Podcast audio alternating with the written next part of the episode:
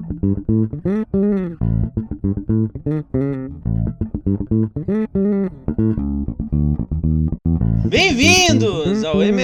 Emergencial, a roda de conversa da 300 Nós, que veio para te fazer um breve afago, para te tirar do tédio dessa quarentena que tá tão, mas tão, mas tão confusa. Afinal, metade do mundo não tá de quarentena, mas a gente tá. A gente tá aqui nos estúdios da 300 Nós, que na verdade é a cadeira da casa, do quarto de cada pessoa que tá aqui na gravação. Quem tá na gravação é o Lucas Dars, meu querido amigo. Como é que você tá, querido? Eu sou o Lucas Dard, eu estou aqui na gravação. Eu estou bem. Você, Yuri, você tá bem? Você tá ótimo? Como você bem. está, ouvinte?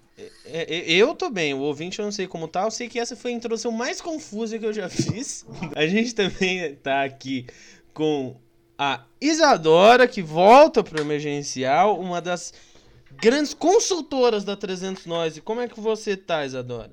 Ah, bem, bem, bem. A gente não tá, né? Mas a gente tá indo.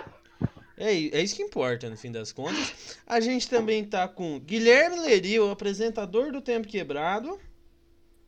Salve, salve, rapaziada. Como é que vocês estão? E a gente está com o Davi, que acabou de tomar um golpe. Como é que você tá, Davi? Gente... Pô, tomei o, tomei o golpe do maluco do, do aplicativo aí, mano. Pedi a cerveja, o maluco não trouxe. Ele trouxe um outro bagulho, nada a ver, mano. É, antes da gente começar a nossa conversa, eu convido você, meu querido ouvinte, a ouvir os outros podcasts da 300 Nós. A gente tem o Davi aqui do Martelão e o Leria, que faz o tempo quebrado, e seguir a gente nas redes sociais, arroba 300 Nós, em todas as redes sociais do mundo, Twitter, Instagram e Facebook. Enfim, é, agora eu preciso soltar a vinheta. É... E a gente vai conversar sobre alguns assuntos que aconteceram nessa semana. Agora, a gente teve a... o fim da novela da Secretaria Especial de Cultura. É... Após a demissão da Regina Duarte, o cargo ficou vacante e muito se debatia quem que ia assumir o nome favorito para assumir a pasta. Acabou ganhando Mário Frias, ex-malhação, ele assume agora a Secretaria de Cultura. Cara, de verdade, não. eu não lembro do Mário, do Mário Frias nem na malhação, pô. Tipo, não... eu sei o nome, sabe quando você sabe o nome? Tipo, você sabe quem é a pessoa, só que eu não faço ideia do que, que ele tinha feito, assim, de verdade. Até porque ele não fez nada. Ah, mano, nem sei mais nada, cara. Eu acho que é tudo aquilo que a gente já discutiu em tantos outros podcasts aí, tá ligado? A galera tá, tá, tá, tá, tá tacando foda-se no rolê, assim, da, da cultura e é isso, tá ligado? É, a... Descemos pro caos já. Daqui a pouco a gente vai descobrir que o fundo do poço tem uma portinhola e dá pra descer mais ainda, velho. Sei lá. O, o mano lá do, do TikTok, o Mário, Mário Júnior, o nome daquele mano, né? Daqui a pouco ele assume aí também, né? Qual, qual que vai ser o próximo, tá ligado? O secretário da cultura, não sei. Imagina o mano do TikTok chegando pro Bolsonaro, tipo, oi, posso sentar aqui? Bolsonaro. Jair, né? Tá ok. Segundo ano da presidência da República. é... Ah, mano, é uma pena mesmo que esse cara daí esteja assumindo esse cargo, né? Eu acho que o Liria falou que precisava, né? Daqui é ladeira abaixo já. Já virou rodízio, né, mano? Gente, eu acho que depois do Ventralbe como ministro da Educação, eu, eu já tava esperando qualquer coisa, assim, de verdade. É Isso chamar bizarro. de isolado político. É muito bizarro. Eu espero que o Mário Frias ele não faça nada. Eu tenho medo dele. Ah, mas é coisas. isso, né, mano? Eu tenho medo. É real. Tipo. Mano, eu acho que desse bagulho do Mário Frias, a pior coisa é que em algum lugar do dado Dona Bela deve estar tá muito puto pensando, putz, cara, podia ser eu. Não, Nossa, mas, mas sabe que um, um, dos, um dos cotados para substituir o Mário Frias, porque é esse nível de perenidade que existe no governo, é o Theo Becker, né? Que tem um canal de YouTube aí defendendo o Bolsonaro, que é uma vergonha completa. O é... é bolsonarista, mano. Caralho. Pra cacete, é insuportável. Assim, os vi... Depois recomendo que vocês vejam os vídeos. Ele que fala que ele é censurado do YouTube porque ele não tem tantas views, hein? Então. Nossa, o canal dele. Eu tô ligado que ele tem um canal que, tipo, tem, sei lá, tem pouquíssimas visualizações, mas eu não sabia dessa vibe aí. É bem, bem, bem estranho. E falando em Tel Becker, em gente arrombada, a gente vai falar agora do nosso, do nosso não querido, o Naldo Bene, que entrou nas notícias aí nessa semana, após dar uma entrevista falando sobre é, o dia em que ele conheceu o Chris Brown. Naldo Bene, mano. E falar de Naldo Bene? Eu acho que assim, o, como eu comentei já com, com vocês, o, o Chris Brown é um cara que, mano, as músicas dele fizeram uma parte assim da minha vida e eu de fato sou muito frustrado e triste por ele ser um puta de um idiota, né, mano? E aí eu acho que essa questão aí do, do Naldo ser amigo dele, eu real, mano, não esperava. Era algo que me surpreendeu, assim, de verdade. Eu ia só comentar que, assim, depois da história do MC da lá, contando do, do Kanye West e do Psirico, tá ligado? Eu realmente acredito que é bem possível que, que o Chris Brown tenha feito o que o, o Naldo lá falou, mano. Mas, no final das contas, acho que a galera, sei lá. É, é, Ah, cara. é, é uma doideira sem tamanho, eu acho que é isso. Eu quero acreditar, tá ligado? Que o Chris Brown foi cumprimentar ele e a mulher do Naldo começou a chorar, tá ligado?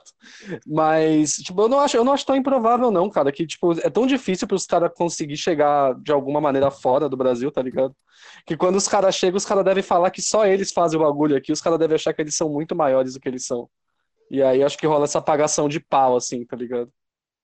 Porque o Naldo mesmo, ele deu rolê com o Will Smith uma vez, não deu? Eu acho, eu acho que assim, as similitudes entre Naldo Bene e, e Chris Brown não acabam aí, né? Ambos Calma, têm- calma, calma, calma, calma. Tenho que fazer. Desculpa te cortar, mas eu, eu achei uma outra notícia aqui muito boa do site Pure People, que eu não sei se é confiável ou não, É mas tá na é internet. confiável. É verdade. Will Smith fará filme sobre a vida de Naldo. Vai acontecer, diz cantor. Meu Deus do céu, velho. Isso foi em Vamos- 2013. Vamos, relatar, isso foi em 2013, quando o- Meu Deus. o Naldo ainda não era um criminoso, até a gente saber, né? Acredito que o Smith não, não, não saiba dos, do movimento de relações públicas. É, enfim, eu acho que existem muitas similitudes entre o Naldo e o Chris Brown, assim. Primeiro, eles foram caras que fizeram sucesso com músicas qualidade relativamente duvidosas, vamos lá. É, a grande habilidade de nenhum dos dois nunca foi a música. O Chris Brown era bom porque ele dançava. E o Naldo era bom porque ele dançava também. São as correlações. Eles são muito parecidos fisicamente, o que me assusta um pouco. E eu acabei de esbarrar numa foto do Naldo com o Kanye West. Então eu perdi todo o fio da narrativa que eu tava tentando criar na minha cabeça. Mas, é, em- não, enfim, ambos são artistas em decadência, criminosos, agressores de mulher. Então meio que eles se merecem, né? Eu acho que é uma amizade que, enfim, faz todo sentido no fim das contas. Eu acho que devia fazer um ultimate fight com os dois, tacar um monte de arma lá e deixar os dois lá se matar.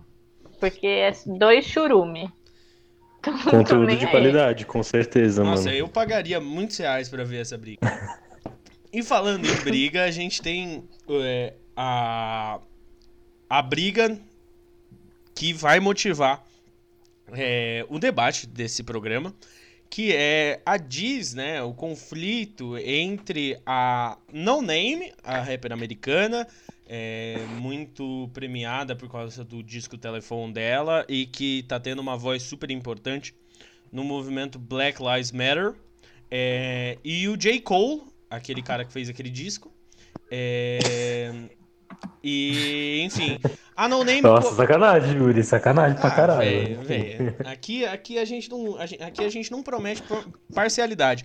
Mas, enfim, o que aconteceu foi o seguinte: durante a efervescência dos protestos, a No Name cobrou posicionamento de rappers famosos que apoiassem o movimento Black Lives Matter, que apoiassem as manifestações que pedem a redução de verbas para a polícia, fim da violência policial e, enfim, várias outras pautas. E J. Cole e Kendrick Lamar foram os principais é, nomes que não se posicionaram. O J. Cole ficou ofendidinho porque a No Name deu uma cobrada nele e soltou um som falando que ela não devia é, cobrar posicionamento de ninguém, que é foda para um artista é, de lista A ficar fazendo é, manifestações políticas e que ela é muito woke, mas a, a wokeness dela não deveria ser para cobrar os irmãos negros, enfim. E aí a No Name soltou uma track de 1 minuto e, 5, e 9 segundos com produção do Madlib, descendo o cacete nele, quebrando todos os argumentinhos dele. E enfim, foi essa diz da semana, bem melhor em qualidade do que a do maluco do Raikais e o maluco da Rekai de Mob. Eu quero saber quais são os seus pensamentos, quais são as reflexões que vocês têm sobre esse conflito que passa muito sobre o papel da cultura é, na política e na sociedade. Eu acho sacanagem falar que o, que o J. Cole tem aquele álbum lá. Realmente, ele é um artista importante. Eu acho que o que a No Name fez, é, esse tweet que a No Name fez foi algo extremamente pontual. E, tá ligado? Nada, nada do tamanho de uma diss track e. É aquilo, né, mano? Teve uma hora que ela, na música, se não me engano, que ela fala um bagulho assim, ó. Ó a situação que a gente tá vivendo. Teve um assassinato de uma militante esses dias lá nos Estados Unidos, que foi um bagulho até pouco noticiado, assim, que ela cita na música que foi algo horrível, tá ligado? E ela basicamente fala assim: Isso tá acontecendo e você tá preocupado com eu te cobrando, cara. Tipo, eu concordo 900 milhões por cento com a No Name, mas sei lá, tá ligado? Acho que acabou virando uma coisa muito grande por conta do J. Cole ter feito essa música e ter admitido que fez pensando nela. Mas é isso, mano. Ela respondeu. Agora fica, fica na tua e fica de boa aí, que eu acho que já deu essa treta. Tem coisa mais importante, tá ligado? Pra, pra ser feita agora nos Estados Unidos e no mundo.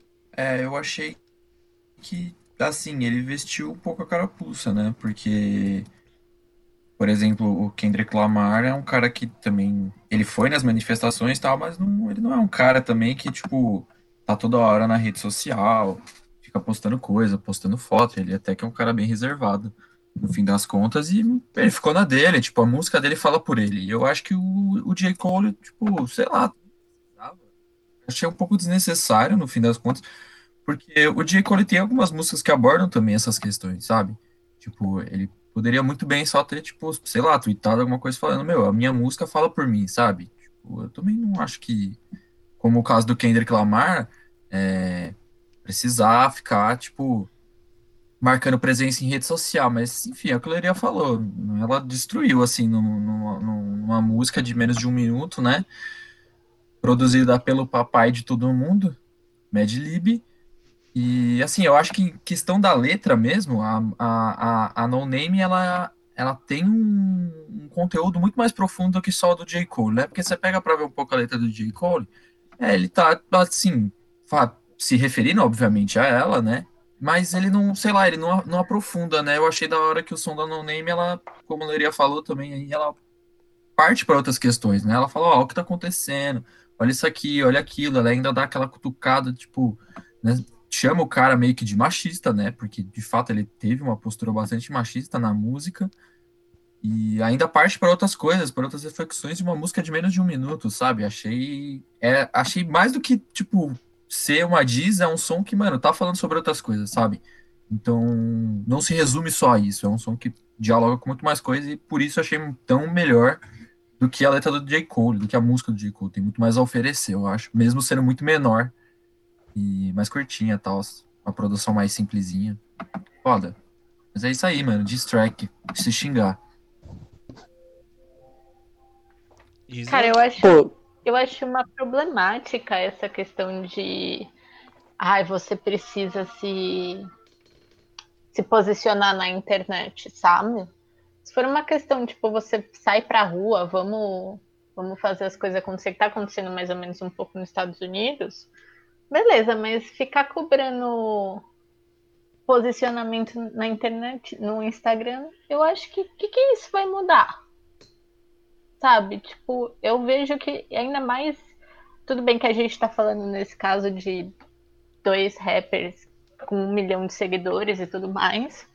Só que, querendo ou não, a gente tá falando com a nossa bolha, sabe? E quem escuta as músicas dele, a maioria tem um, um pouco dessa consciência. Então, tipo, você vai lá, posta pra sua bolha, e a sua bolha vai lá e curte. E aí, e aí? Acabou? É isso? Então, tipo, eu acho meio problemático essa, essa coisa do posicionamento na internet. Eu acho que, eu acho que tem uma outra uma, uma, uma questão é que assim, o J. Cole é um cara que ele fez hits de proporções é, bem grandes. Então ele meio que saiu do mundinho do rap e chegou em. É, é, tipo assim. É, acho que chegou em pessoas brancas, inclusive é meio considerado rap de gente branca, o J. Cole nos Estados Unidos. Então acho que parte. Eu acho que ele sentiu ofendido, e aí vem, acho que a, a, a crítica que inclusive o Chance the Rapper fez, que é tipo, mano, se você não curtiu o que ela falou, ou você fica quieto, ou você faz, tá ligado? Ou você aceita a crítica e entra no movimento. Mas é, o Madiz não vai resolver o problema, tá ligado? O Madiz, você, você vai atacar ela e você meio que tá sem razão. Enfim, eu acho que. Eu acho que. Posicionamento da internet claramente não é o essencial, mas especialmente pelo conflito político nos, que está acontecendo nos Estados Unidos, os artistas têm um, um, um, poder muito grande, né? Então, foda é que assim, eu dei uma olhada no. O, um outro convidado que a gente ia chamar para esse episódio de hoje, mas ele não conseguiu vir, que é o Rafudo. Ele tweet, retweetou esse negócio da, da No Name achando que era pro Kendrick também, tá ligado? E há um tempão atrás ela falou, era um, um negócio que ela falando assim: E aí, o seu rapper favorito tá na rua protestando? Tá ligado? Ou ele tá fazendo só, tipo, mais marketing, ou usando da, dos protestos agora como uma forma de marketing. E de novo, mano, tipo, sei lá, cara, tá ligado? É, se, se você não se sente confortável indo protestar não faça, tá ligado? Não tem problema. Tipo, eu, eu concordo com o Yuri, assim. Eu acho que. Não sei, mano, não sei. Eu acho que saiu da proporção, assim. Ele, ele ter feito essa, essa diss track foi fora de proporção e ela matou, mano, ele com uma bazucada, né, velho? Que a música dela. Produção do Mad Lib. E ela metendo louco do jeito que ela meteu, cara, sei lá. Não deu nem pro gosto, assim. Tipo, o J. Cole fez uma música de três minutos e ela matou ele com um minuto e meio, tá ligado? J. Cole é mó bundão, né? Sempre foi, então. Eu só falar isso aí. todo, ma... todo o material do J. Cole é meio bunda. Desculpa aí quem gosta, mano, mas. É, assim, eu acho o Forest Hills, né, que é o disco dele, assim, um disco meio bunda, assim, as duas músicas é, mais, mais legais, Wet Dreams e No Role Model, são músicas boas, assim, mas o resto do disco é bem bem fraco. Mas enfim, eu ia fazer uma inversão. Ah, ó, eu não concordo, hein? Eu acho um puta álbum, hein, mano. E... Eu, acho que... eu também não concordo, eu gosto do J. Cole, mano. É, eu acho que o, o Forest Hills Drive lá, ele, mano, ele tem muita coisa legal. Inclusive é um álbum que, mano, é, ele dá umas alfinetadas, ele tem umas questões sociais, assim, em algumas músicas. E, não, e aí eu só queria completar um negócio, só pra gente não se estender tanto. Porque o J. Cole foi um cara que foi pra rua também, mano. Ele, ele apareceu em protestos, né? Então, assim, eu não entendi muito bem por que, que ele ficou tão doído com, com, com o tweet da No Name. Mas, enfim, isso aí é coisa que só ele pode responder no fim das contas. Eu acho que ela fez. Eu acho a questão da música, não sei, mas eu acho que ela fez certo, sim, em cobrar as pessoas de ter não só um posicionamento na internet, mas de ir pra rua também. Eu acho que. Porque, meu, é, tipo, eu vou dar um exemplo que aconteceu essa semana aí de, da, da cena aí de São Paulo. Essa semana não, semana retrasada, sei lá. A cena é, de banda GSP, todo mundo postando o Black Lives Matter lá, mas quando os, os coleguinhas estão sendo expostos por, por abuso e assédio, papapá, ninguém fala nada. Então eu acho que isso é, é bem uma questão de, de ganhar like, é uma questão de marketing para e... alguns casos. Sim. Inclusive, mandar um forte abraço aí para Bolovo e para Void, que tem que responder na justiça pelo que estão sendo Exato. acusados. É, mas é com esse, com esse forte abraço aqui que a gente vai pro pequeno debate.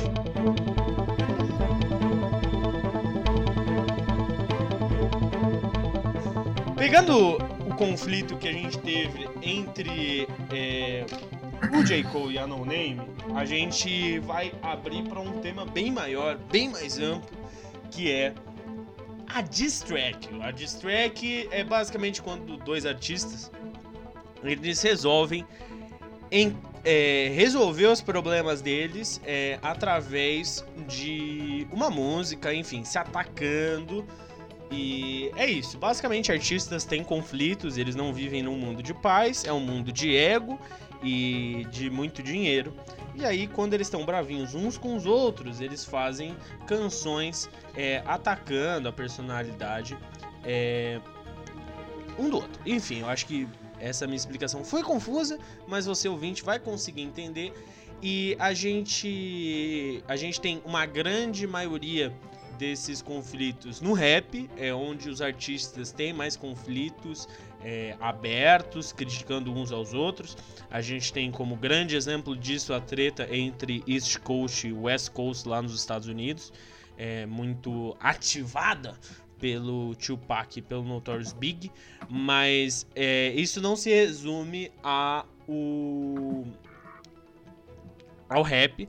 Enfim, a gente vai ver isso no pop, a gente vai ver isso no rock, a gente vai ver isso nos Beatles, a gente vai ver isso em vários lugares. E eu queria saber, primeiramente, de vocês, o que vocês acham de diss tracks, se vocês acham que elas são legais, que é legal ver esse tipo de conflito. É, se vocês acham que é meio chato e meio marketing, enfim, quero ouvir o que vocês pensam. Que não, na verdade, começo com a Isa, eu quero saber o que a Isa acha. Cara, eu acho que o começo é engraçado, né? Você vê os caras tretando, mas depois eu acho que, dependendo do tempo que isso vai se levando, eu acho que cansa, sabe? Você vê que é uma jogada de marketing mesmo. Então, eu acho que essa questão da jogada de marketing é foda mesmo, tá ligado? Concordo com a Isa. Um, uma, uma coisa que eu ia colocar é. Assim, das, das, das distracks que eu acompanhei, eu nunca vi uma distrack que foi tão pau a pau, tá ligado? Eu não acompanhei tanto essa questão aí do, do Tupac do Notorious Big. É, tô ligado que, inclusive, a morte deles tem algumas entonações relacionadas a isso, tá ligado? É, a gente pode, inclusive, um, num próximo podcast aí discutir essas questões aí de mortes relevantes no mundo da música, é meio mórbido, mas é um tema interessante. Mas, cara, eu, eu nunca consegui ver uma diss track assim que eu falasse, caraca, mano, realmente foi bem páreo. Normalmente é uma pessoa muito errada e uma pessoa muito cabeça tentando se entender, tá ligado? é, a partir de músicas, assim. Ou no caso do Raikais lá, dos caras da outra semana lá, era duas pessoas sem cabeça nenhuma, né? Mas enfim, sei lá. Eu, eu, eu acho da hora, mas eu nunca consegui ver algo que eu falasse assim, caralho, realmente, essa daí tá, tá disputado, tá ligado? Normalmente é um massacre por um lado, assim, uma humilhação generalizada. É, então, eu, eu também gosto. Eu acho que é, é, é legal, é engraçado, porque já tá criando, tipo, música e lidando com os problemas, assim, né? E aí o que a Isa falou mesmo, eu acho que tem tudo a ver também com uma questão de marketing, principalmente essas tretas mais recentes, assim. E aí, quando acho que a gente for falar mais ou menos de umas específicas, por exemplo, no caso da Taylor Swift e do Kanye West, eu acho que se encaixa bem nessa questão de marketing, né? Agora, quando a gente fala também do Tupac e do, e do Big, aí é complicado, né? Porque, como o Leria também falou, é um negócio que levou de fato, e isso é tá bem registrado, de que mano, a morte dos dois está relacionada a essa rixa, né? É óbvio que tem questões um pouco mais complexas aí, mas querendo ou não, é um negócio que foi se inflando, né, por causa da mídia, etc, e infelizmente levou aí a, ao fim dos dois, né?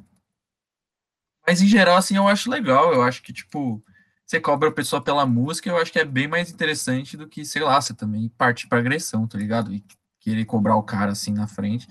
Eu acho que, pô, se você, se os dois são artistas, ou sei lá, tipo, de repente você nem tá cobrando é, outro cara que é um artista também, você tá cobrando uma pessoa X, assim. Faz pela música, tá ligado? Tipo, passa sua mensagem desse jeito. Eu acho interessante, eu acho que é um jeito legal de lidar, assim, com, com uma briga, com uma rivalidade. Mas é aquilo, se o negócio vai se estendendo, vira, fica pedante, fica bobo. Tipo, o Eminem no último álbum lá, que ele quis fazer diz para todo mundo e foi xingando qualquer pessoa que ele via pela frente. Aí você fica tipo, porra, mano, o Eminem já tá beirando, sei lá, o que, os 50 anos e o cara tá fazendo diz ainda pra todo mundo, tá ligado? Aí eu acho, acho besta, tá ligado? Aí não Cara, fica sem sentido, sem, não tem contexto. Ele fez diz até pra mãe dele, tipo, é bizarro. é bizarro. Aí não, mano. Tipo, É uma eu das que eu acho muito da hora é o do Oasis com o Blur. Porque, tipo, eles tiveram anos de briga uma co- com o outro ali, com Brit Awards, o caralho a quatro. E aí, no final, o Damon Albarn ficou amigo do Noel. E, tipo, foda-se o Liam, sabe? Tipo, mas odiamos a- todos o Liam. Eu nunca entendi essa treta. Se alguém, alguém consegue me explicar? Porque assim, eu odeio o, o Oasis num nível estratosférico, assim, também, e eu Ah, jamais lado amigo, dele. Mas eu queria entender de onde surgiu a treta, mano. O, o Oasis- depois que o Kurt Cobain morreu, né, o grunge morreu, etc. E o Britpop, as bandas britânicas, elas acabaram ganhando muita notoriedade, né? E as duas bandas mais famosas eram Blur e Oasis. E aí virou um negócio que era meio capa de jornal, assim. É, enfim, muito é, é, ele se atacando na mídia, indiretas em músicas, e, enfim. Mas o Blur ele ficou um pouco mais notório é, também por causa dessa treta. Era um conflito nos prêmios, no British Awards e na mídia. Teve um show do Blur que eles foram até com a camiseta do Oasis. O guitarrista tá com a camiseta do Oasis. E aí o, o Noel, se eu não me engano, ele chegou a gravar alguma coisa do Gorillaz. Ele gravou com, com o Damon Albarn depois. Eu, eu ia fazer um comentário sobre esse bagulho do Blur, velho. É que assim, eu só conheço aquela música do, do FIFA 98 do Blur, tá ligado? Não sei se vocês estão sabendo do que eu tô falando. Oi? Victory. É, essa música aí mesmo, mano. Mas é, mesmo conhecendo muito pouco da, da discografia do Blur, eu odeio o Oasis, cara. Imagino que deve ter sido, deve ter sido foda essa treta aí. Sei lá, mano. Cara, mas eu, acho que. A... Oh, desculpa. Não, eu só ia falar que, tipo, é natural, assim, da galera tretar, tá ligado? E a arte, a arte, a literatura tem vários, sei lá, momentos de tretas, assim, tá ligado? Que é uma coisa importante, mano. Acho que não é errado. Só acho que tem que ser bem feito, né, mano? Só isso. Mas pode falar, desculpa.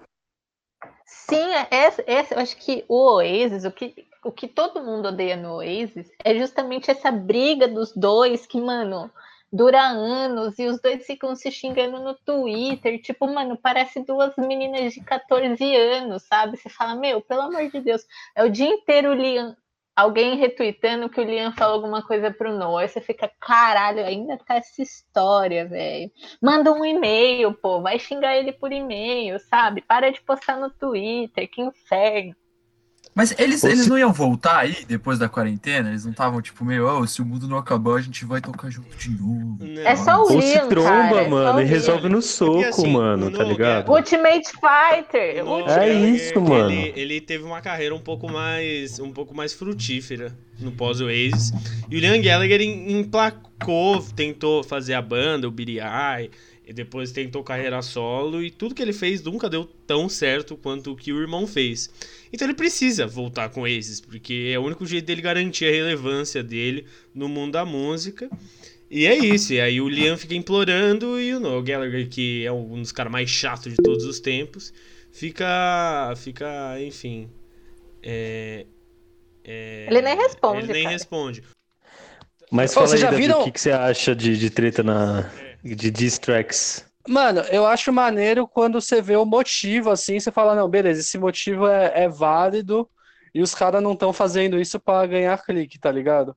Mas aí quando os caras viram e faz uns bagulho tipo, aê, mano, você é mais machista que eu, você tem sobrenome de menina, esses bagulho assim, eu acho, eu acho zoado.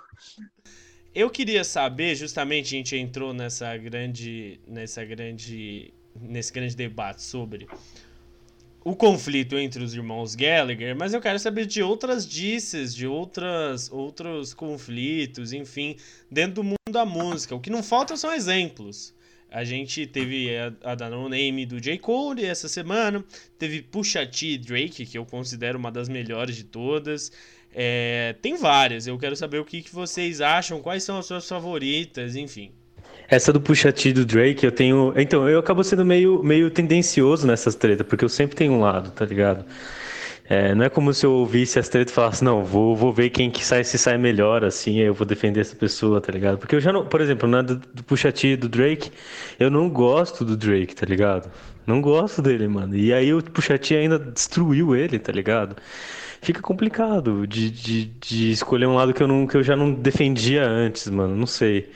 Mas, é, puta, de, de favoritas, assim, eu acho que eu vou deixar outra pessoa falar, mano.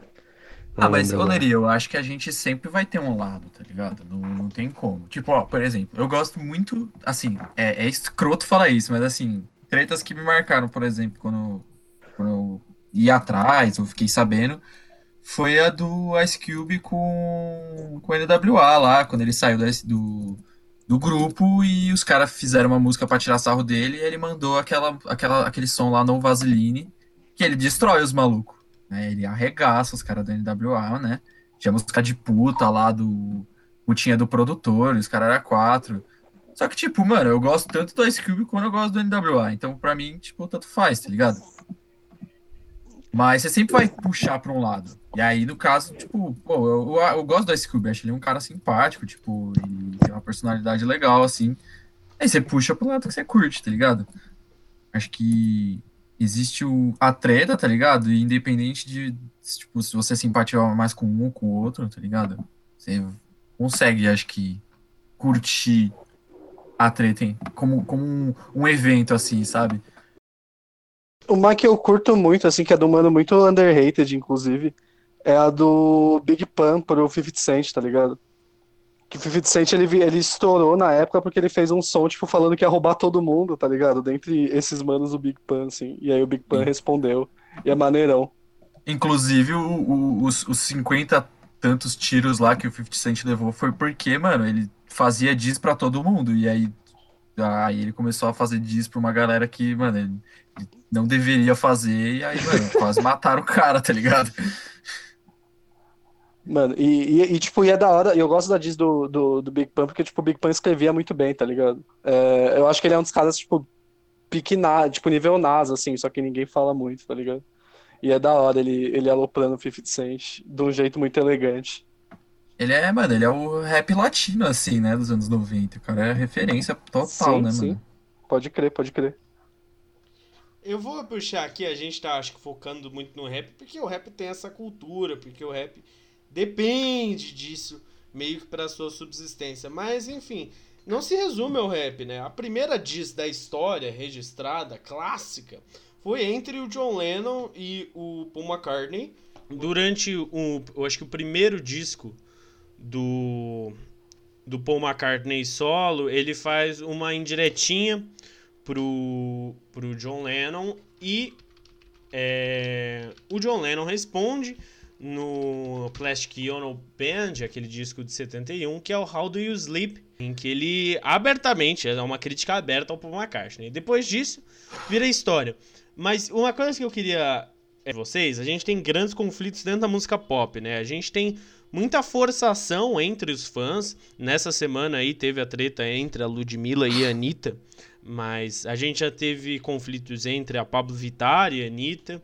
A gente teve conflitos entre a Taylor Swift e a Katy Perry, a Taylor Swift e o Kanye West. É, e a música pop meio que subsiste desses conflitos em algum grau. O que, que vocês acham? Cara, eu acho que a música pop é muito gangsta e às vezes a gente não presta atenção nisso, tá ligado? As, as diva pop, assim. É, Mas eu é, acho tipo, que vira um vira um bagulho mais de fã, assim, também, né, mano? Eu sinto que as fanbases, assim, dessas, dessas divas pop é, é bem tipo um clubinho, assim, tipo, mano, vamos sair na mão com outros clubinhos, tá ligado? Eu acho legal, eu acho que, tipo, diverte a, a, a quem curte, tá ligado? E, e, faz a brisa da galera, tá ligado? Eu acho Olha. saudável até. Sou a favor, mano, da, da, da briga entre fanbase de, de divas pop, mano. Tinha que até ter, sei lá, um, um show sobre isso. Rinha de fã. É, rinha de fã, assim, um bagulho do, tipo, meio gugu, assim, das ideias. Tipo, junta assim e, mano, começa a fazer várias gincanas, tá ligado? Ah, não, e assim, e o jovem que tá se xingando na internet não tá na rua fazendo merda. Eu cheguei a ver esse negócio da Anitta e da Ludmilla, porque eu achei que também era pauta do programa, e eu fui ver o vídeo da Ludmilla que É o vídeo dela contando o que, que tinha acontecido e tudo mais. E, cara, é que assim, eu vi, eu vi, tipo, muito um negócio meio feio, assim, da parte da Anitta, tipo, ela falando com as meninas, assim, que ela vai trabalhar, e tanto a Ludmilla quanto as dançarinas, tipo, ela manda uma mensagem falando, patroa aqui. Sei lá, eu acho que talvez a fanbase deixa o artista um pouco um pouco alucinado, um pouco prepotente, assim, nessa questão, porque, mano, é, a, a, a, os fãs da Anitta começaram a atacar a Ludmilla pelo vídeo que ela tinha postado explicando. E ela mostra a conversa, falando com a Anitta, tipo, seus fãs estão me atacando, estão me xingando. Tipo, meu, teve umas paradas muito pesadas que os fãs falaram pra ela. Racistas pra caralho. E aí, tipo, meu, ela. E a Anitta, tipo, ah, eu tenho um grupo aqui com, com os meus fãs, vou falar com eles. Então, tipo assim, ela já estava vendo que isso já estava acontecendo, sabe? Tipo, ela podia já ter falado, ela podia já ter postado, ela podia. Ah, é porque essa briga é com a Ivete, porque a Ivete já fez muita coisa comigo, meus fãs é, brigam com a Ivete. Seus fãs não tem que brigar com ninguém, cara. Se você tem briga com alguém, resolva você, sabe? Tipo. Os, os seus fãs têm que ir no seu show, né? Eu acho que a grande função de um fã é, é dar dinheiro para você não ficar atacando as outras pessoas na internet. O gabinete do ódio é, das poderosas, o show das poderosas, enfim. Davi, o que, que, você ia falar, meu anjo? Eu, eu lembrei de uma treta, essa treta, por exemplo, do suicídio, velho. É, é foda, cara. É, é uma treta. É, são tretas que, que envolvem vários fatores diferentes, mano. Mas quando se fala, por exemplo, dessa questão dos fãs, eu acho que o negócio perde completamente sentido. Aí vira completamente aquela brisa de é um negócio publicitário até, tá ligado? Não sei, velho. É, é, é, complicado. Esse negócio da Anitta, a Anitta tava ganhando moral, tá ligado? Com aquele bagulho lá da formação política, da Gabriel Prioli lá. Mas, pô, velho, esse negócio de usar fã pra tentar ganhar treta em cima de outro artista, mano, é isso que vocês falaram, né? É um negócio meio sem noção. Foda isso, cara. É, no fundo do fundo, é isso. Tipo, as tretas acabam sendo normalmente uma, uma questão de falta de comunicação entre os artistas, assim, que normalmente, quando, quando não é um bagulho muito absurdo, que nem o do, da semana passada lá dos manos do Raikais e daquele outro cara, é, normalmente é, é, isso, tá ligado? Tipo, os dois têm um ponto, só que não são coisas que são bem dialogadas, assim. Eu lembrei também de um, fica como indicação aí pro ouvinte, de uma entrevista do parte 1, dele explicando a treta do Jay-Z e do Nas, que é uma uma explicação que ele dá que é bem legal, mano. E ele fala sobre essa questão da publicidade. Fala que a treta foi resolvida como? Que eles olharam e falaram: a gente tem muita grana para ganhar junto, então não vale a pena tretar, então foda-se, tá ligado? Enfim, fala aí, Davi. Pô, foi mal, eu tinha, eu tinha caído. Mas então, eu acho, eu acho até bom, assim, quando o jovem só fica se xingando na internet ao invés de estar na rua fazendo merda, tá ligado?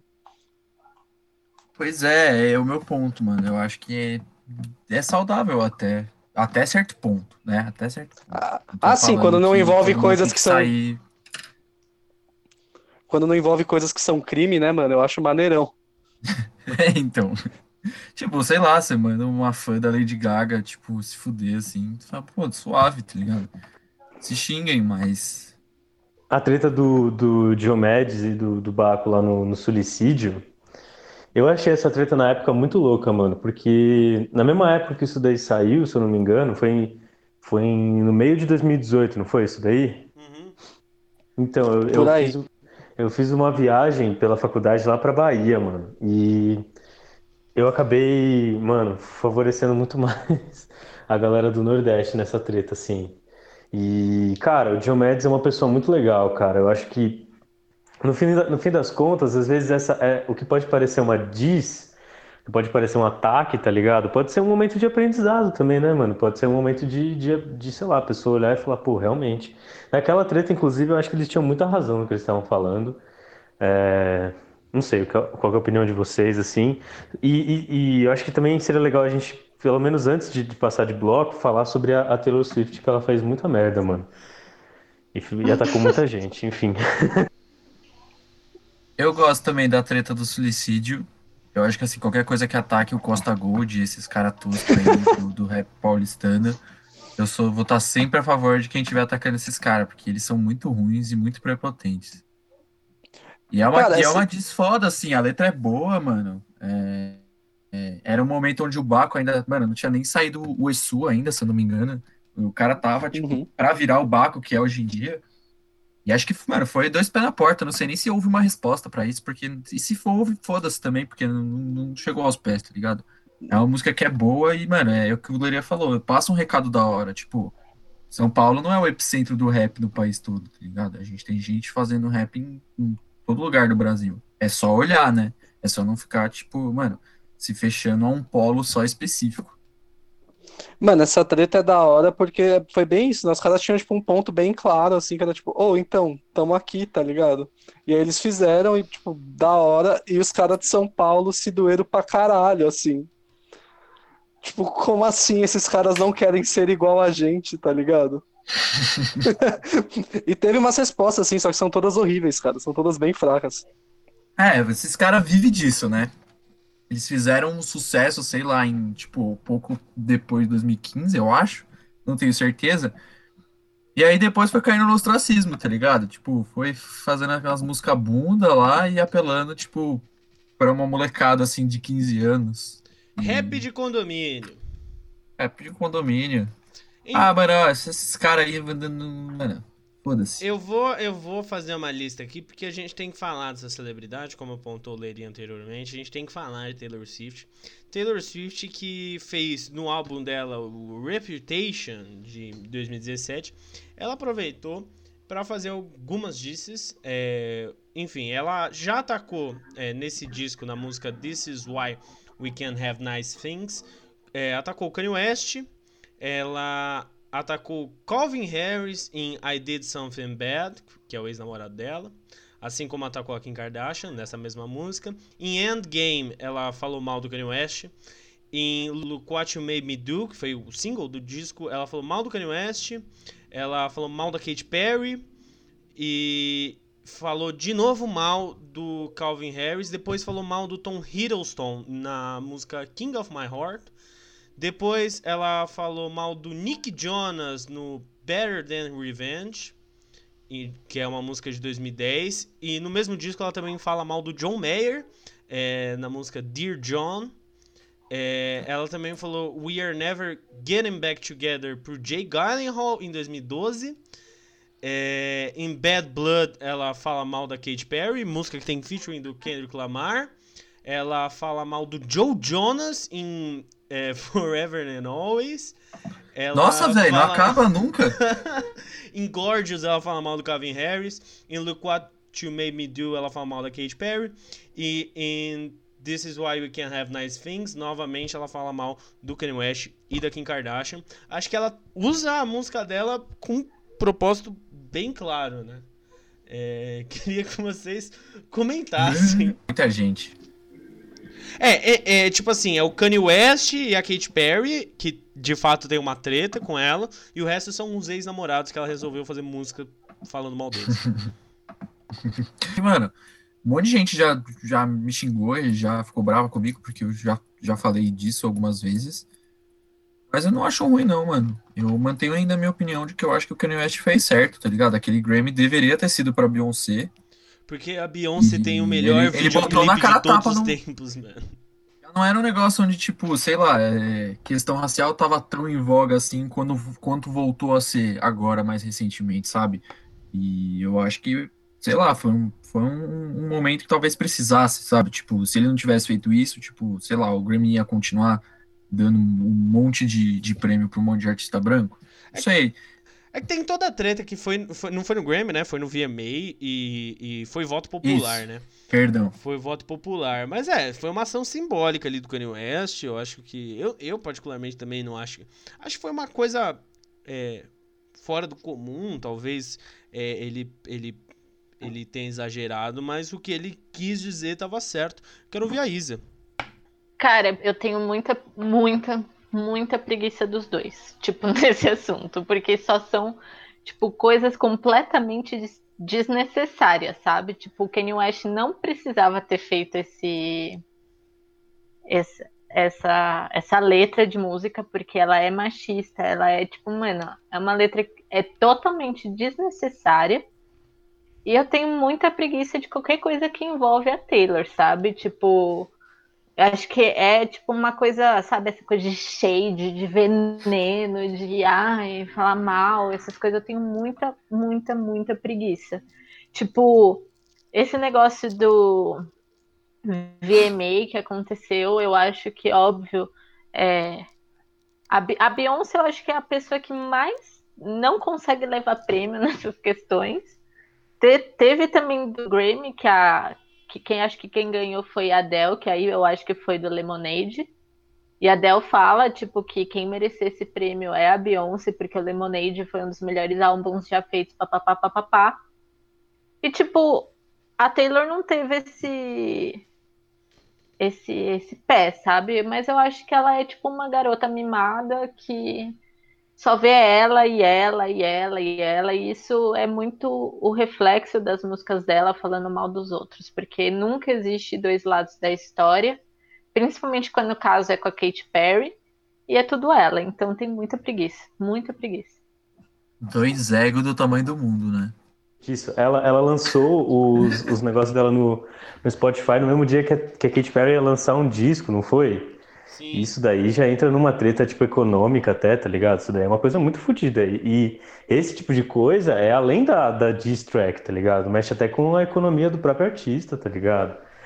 É, de venda do álbum, pô, isso daí é um absurdo. Sei lá, acho que também não é meio nada a ver, enfim. Eu gosto da Taylor, viu? Eu gosto muito do Kanye, mas eu gosto muito da Taylor. Eu gosto muito do, do disco dela, o 1989, e acho um descasso. Quero saber o que o Davi acha. Eu só sabia da treta dela com o Kanye West. Eu tô chocado porque eu tô achando ela muito rancorosa. Não gostei. Vai ficar, ela vai ficar cheia de cabelo branco logo logo, porque isso aí, mano, é muito estresse. Desnecessário. E eu vou passar agora pro segundo bloco das efemeridades. Enfim, rolou uma treta aí, né, família? Rolou uma grande polêmica entre o mundo e duas figuras bastante curiosas, né, da música popular brasileira. A Luísa Sonza e o Vitão, eles lançaram a canção Flores em um clipe. Para dar o contexto geral pro ouvinte, a Luísa Sonza se divorciou no final de abril do Whindersson Nunes, aquele comediante. Eles eram um dos casais mais populares do Brasil. E após o divórcio, né, ela lançou essa música Flores, que tem uma conotação bastante sexual, fala sobre ficar de quatro, ficar de três, dar uma encaixada, sentar, enfim, eu não vou fazer uma, uma listagem de todos os termos sexuais que estão na canção, mas enfim, todos eles existem. O clipe é uma esfregação de, de, de, de, de virilha uma na outra. E, enfim, a internet não gostou, é, o vídeo é o vídeo mais, com mais dislikes da história é, da música no YouTube brasileiro, tem mais de 4 milhões de dislikes. E, enfim, tem vários lados nessa história. Eu acho que o primeiro delas, o primeiro delas é que muitos dos ataques à música vieram de motivações machistas, é, porque, enfim, ela não deveria fazer isso porque ela se divorciou do, enfim, do Whindersson Nunes. Para saber o que, que vocês acham, é, quais as reflexões vocês têm sobre todo essa, esse fenômeno aí que rolou na internet brasileira nessa semana. Ó, oh, eu escutei a música, então vou falar exclusivamente da música primeiro. A música, ela é ruim, mano. Eu não gostei. Eu achei a voz desse Vitão uma bosta. Eu ouvi, tentei ouvir outras músicas dele e eu também achei uma bosta. Sim, ele é um artista medíocre, tosco. Quanto a Luísa Sonza, mano, eu nem real sabia, tipo, quem era ela direito, assim. Aí me contextualizaram que ela também tinha uma carreira, acho que antes de, de até namorar com o Whindersson Nunes e tal. Assim, mano, eu não acho diferente de outras músicas pop aí por aí, falando de esfrega-esfrega, de beija-beija e. Tipo, putaria, música sobre putaria, sabe? E aí, em relação aos dislikes, eu acho que é o que o Yuri falou, assim, tem uma motivação que é meio idiota, assim, por trás, sabe? Tipo, como se ela não pudesse, mano, fazer um, um som falando sobre isso com outro maluco, tipo, como se ela tivesse, sei lá, ainda ter, dar, ainda ter que dar satisfação do Whindersson Nunes. Eu, eu, não sei, eu não entendi muito bem também onde as pessoas queriam chegar com isso, sabe? Mas o meu ponto é só esse, a música é péssima. Eu achei, eu, assim, eu acho que é muito mais péssima por conta desse Vitão e menos por conta dela, tá ligado? Mano, esse Vitão, ele é tipo a versão masculina daquela mina lá do bonde do forró, mano. Ele faz tudo de um jeito. Mano, tudo que ele faz é muito cringe, só que, tipo, ele faz com aqueles dentes super brancos do Firmino dele, forçando o sorriso e todo mundo acha lindo. É igual a mina do bonde do forró. Cara, a música, é a música é horrorosa. Primeiro você vai ouvir a música achando que é uma música de amor, e o nome da música é Flores.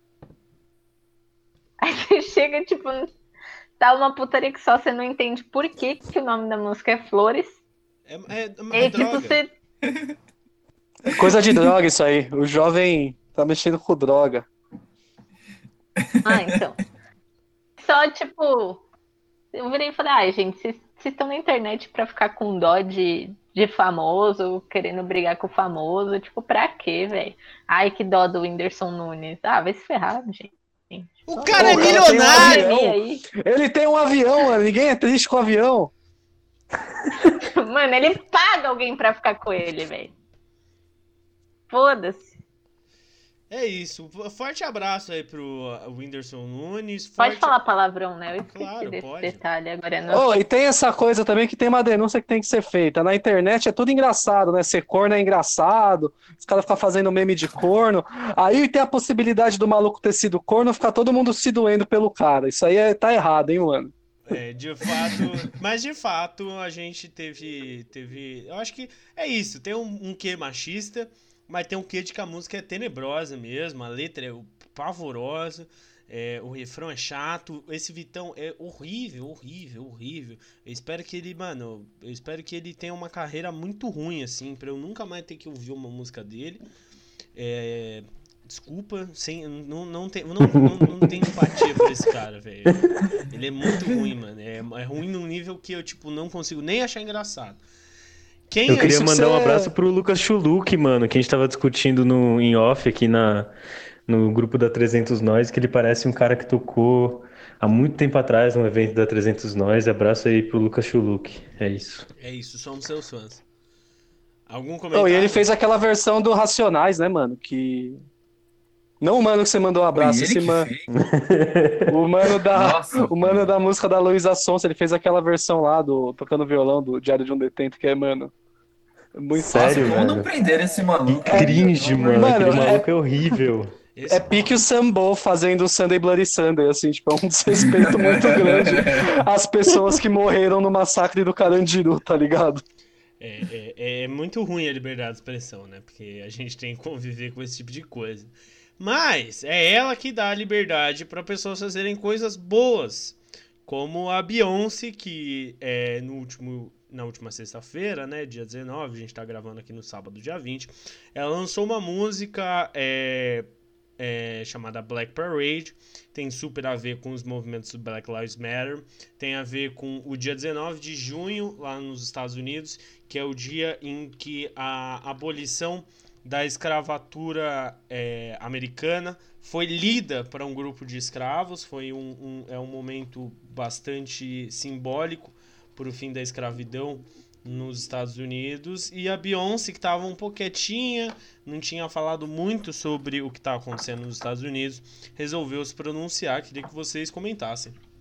Mano, eu vi, é, eu achei legal a ideia da música. Eu acho que a música ela tem um, uns elementos massa. Eu vi uma galera comentando que ela faz referência a, a um dos reis do Império Mali, que foi um dos um dos caras com maior riqueza no mundo, né? E ela faz essa alegoria com ele de que é, os negros do mundo também é, podem ser igual foi o, acho que é Musa Massa. Musa Mansa, Mansa Musa, é, imperador do Mali no século XIV.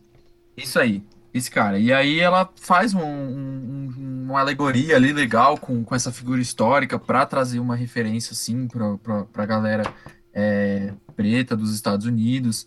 E acho que também de qualquer lugar do mundo, acho que não, não se restringe só aos, aos, Estados Unidos, eu acho que qualquer pessoa que lê, ouvir a letra, aqui no Brasil também se identifica fácil. E também, se eu não me engano, e aí eu não tenho certeza, vou pedir para vocês me confirmar, que ela lançou também uma plataforma de apoio a artistas negros, né? não é isso? Que acho que chama então, Black eu tava Parade aqui, também. Eu tava olhando aqui a, a notícia no G1 e tá falando aqui que junto da música, a Beyoncé também divulgou uma galeria digital que mostra o trabalho de artistas e empreendedores negros. Isso. Os lucros de Black Parade serão redirecionados para o fundo Bay Good, é, de apoio a negócios conduzidos por pessoas negras, né? Isso, e isso. dia 19 de junho foi sexta-feira, né? Agora, tá ligado? Então, é o dia do jubileu ou o dia da liberdade. É isso, mano. Acho da hora. Parabéns pra Beyoncé. Fez um negócio interessante, juntando com essa data importante. Interessante, legal, bacana. É, quando, quando eu tinha visto aquele. Voltando um pouquinho no assunto da No Name, até quando eu tinha visto aquele tweet, eu tinha pensado no Jay-Z e nela.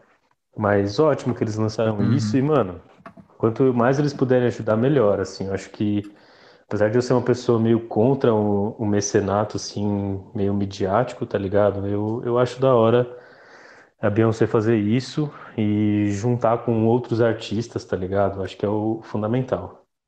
Cara, eu achei muito rico. Essa é, acho que tipo, essa é a palavra perfeita. Tipo, ela trouxe um monte de informação em uma coisa só. E isso acho que é um ponto muito importante, tipo, no que a gente vive hoje, tipo, a falta de informação que a gente tem sobre história negra, cultura negra e tudo, acho que ela trouxe isso nesse no Black Parade. É isso, eu achei, eu achei a música sensacional.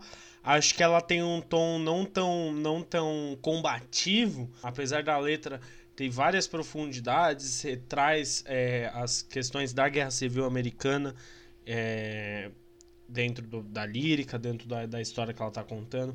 Achei que tem um tom de celebração bastante, bastante interessante na música. Quem lançou o disco também foi o Bob Dylan. Por algum motivo, uma, esse ser humano caquético que eu amo, lançou o disco dele. É, eu ouvi, vamos lá, eu só preciso confirmar o nome do disco aqui. Você viu o quanto você é fã, né, mano? Rough and Rowdy Days. Assim, eu, eu, sou muito fã do Bob Dylan até 1975. Depois eu não entendo porque ele continuou lançando música.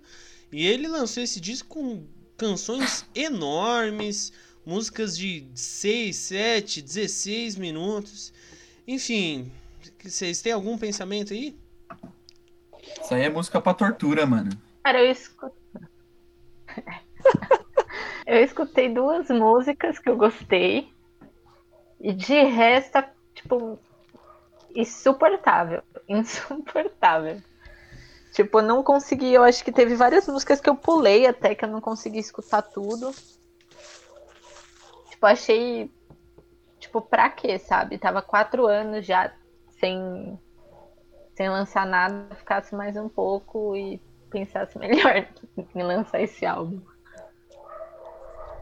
Cara, eu acho que em algum lugar de São Paulo o Eduardo Suplicy tá muito feliz com isso, então, então maneiro, lance mais álbuns, Bob Dylan.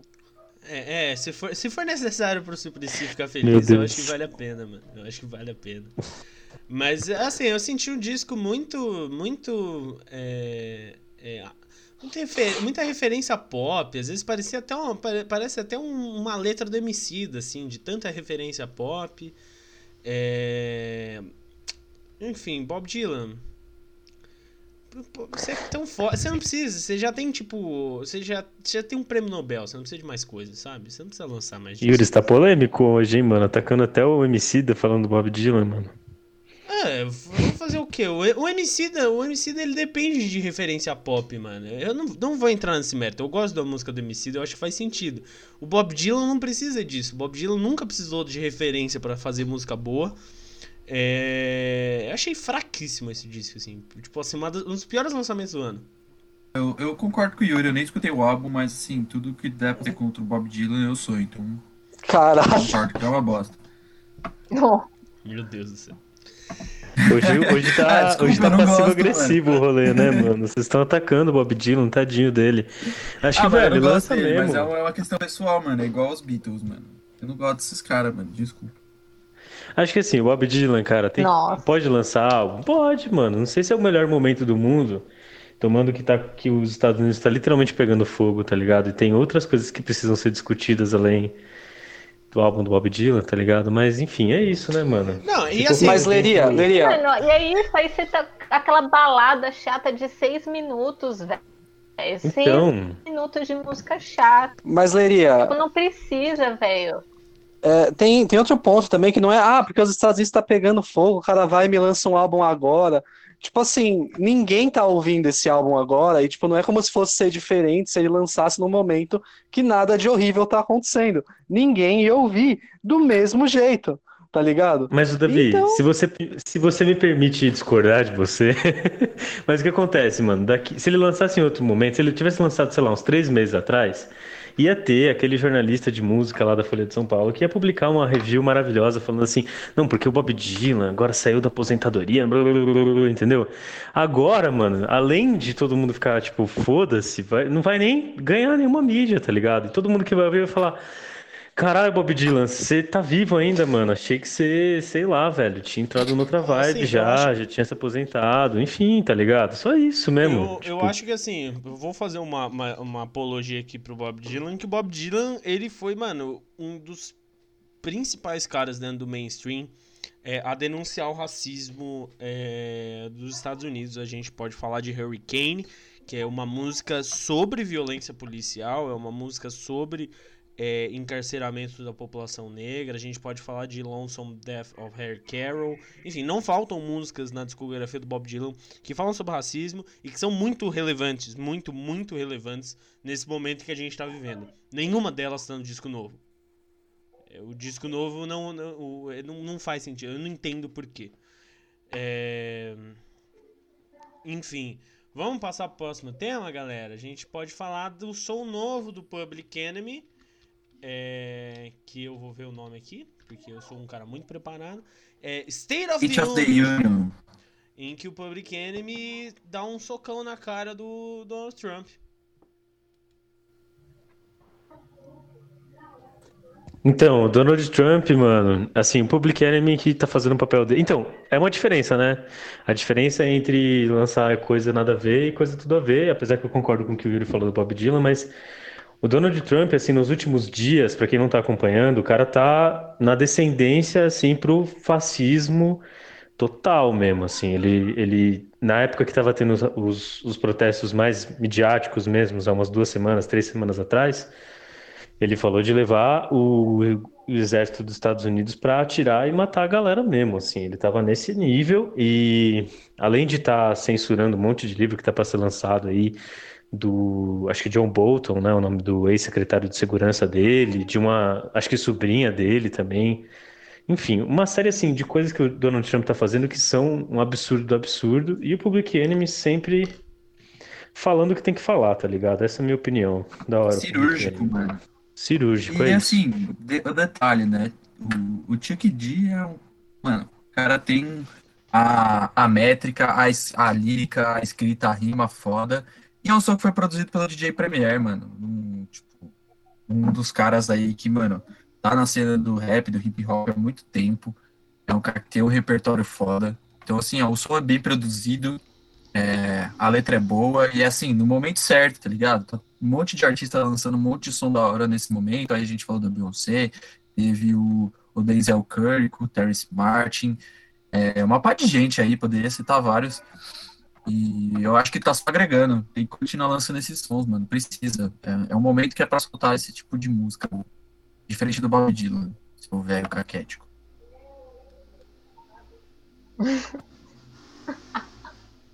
Coitado, velho. É, inclusive porque a galera do Public Enemy é, apoiou o, o Bernie Sanders pra candidatura. Flavor Flav ficou boladão Mandou tomar no cu e é isso. Mas a gente precisa acabar com esse programa aqui que tá durando muito tempo já, velho. Tá? Então, uma hora e meia aqui a galera falando. Eu vou, eu vou pedir agora aquela parte em que a gente pede as recomendações para as pessoas. Eu vou começar com o meu amigo e companheiro Davi. Quais são as suas recomendações de quarentena para os nossos ouvintes? Cara, saiu o play do Rumor, aquele RMR, tá ligado? Que fez Roscoe, aquele clipe que eu é, indiquei aqui há alguns meses atrás. E tá bem maneiro, cara. O cara, assim, eu esperava mais, mas tá bem maneiro ainda. Vale a pena dar uma conferida. O cara sai bastante do óbvio. E... Isadora! Caraca. Meu, eu não tenho feito tanta coisa esses dias. Ó, eu terminei Mr. Robot, que foi uma série que eu tinha começado há muito tempo atrás e tinha parado. E depois que teve o negócio do Anonymous e tal, eu falei, quero ser hacker, vou assistir Mr. Robot. e eu terminei. E, cara, essa série eu acho bizarra, assim, porque ela fica uns quatro episódios sem acontecer nada, e do nada acontece um milhão de coisas e você não, nem entende o que, está acontecendo. E eu curti muito.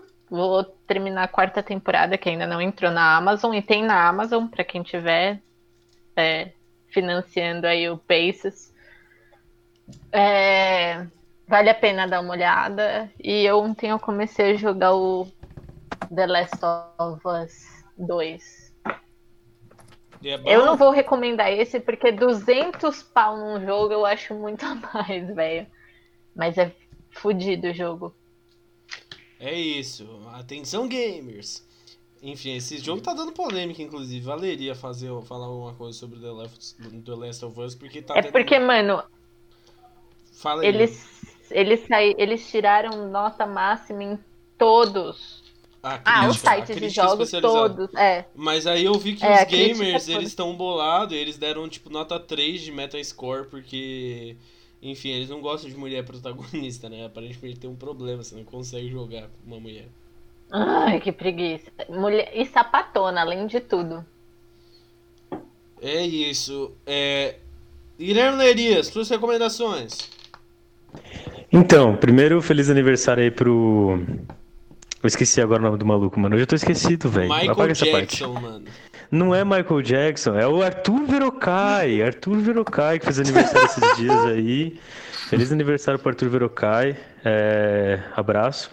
Mas além disso, a minha recomendação não é bem um, um material só, mas tem alguns vídeos aí na internet que eu tava vendo, é, principalmente o do João Carvalho, que tá fazendo uma promoção aí, sobre o Franz Fanon. Eu vou comprar, inclusive, o livro dele, tá, tá na minha lista de afazeres. É, se vocês assistirem o vídeo do João Carvalho lá no Assim Disse João, lá no YouTube, sobre é um guia de leitura do, do Franz Fanon, vocês conseguem achar um código de desconto por um livro do Franz Fanon que foi recentemente aí publicado é, pela editora, é, se não me engano, chama Ubo. E, cara, Franz Fanon vale muito a pena. Eu tô numa hype para ler coisa dele. O problema é que eu tô fazendo meu TCC aí, mas enfim. A indicação é essa: procurem sobre Franz Fanon. Marxismo! Não pode! Comunismo! É... Lucas Dardes, sua recomendação. Eu vou recomendar seguir no, o, a linha do episódio tem uma série na Netflix que chama Hip Hop Evolution, que acho que é bem famosa, muita gente conhece. Mas tem um episódio específico que fala sobre a treta do East Coast versus West Coast nos Estados Unidos. É bem legal.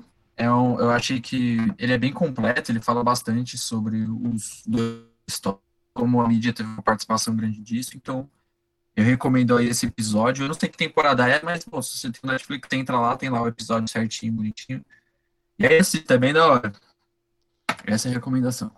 É, é isso. A minha recomendação fica por conta do seu Spotify. Aí entra e ouve é, o novo disco da Tiana Taylor. Eu que sou um fanzaço dessa mina. Desde o KST é, eu achei ela uma mina sensacional. O nome do disco é The Album. É, tem várias participações legais. O disco é meio longo, tem uma hora mas vale muito a pena. Amigos, todos, abram seus microfones que eu tô vendo que tá fechado. E gritem tchau pros nossos ouvintes. Tchau. Tchau, família. Tchau. É isso, sua vida faz um pouquinho de sentido. Uh!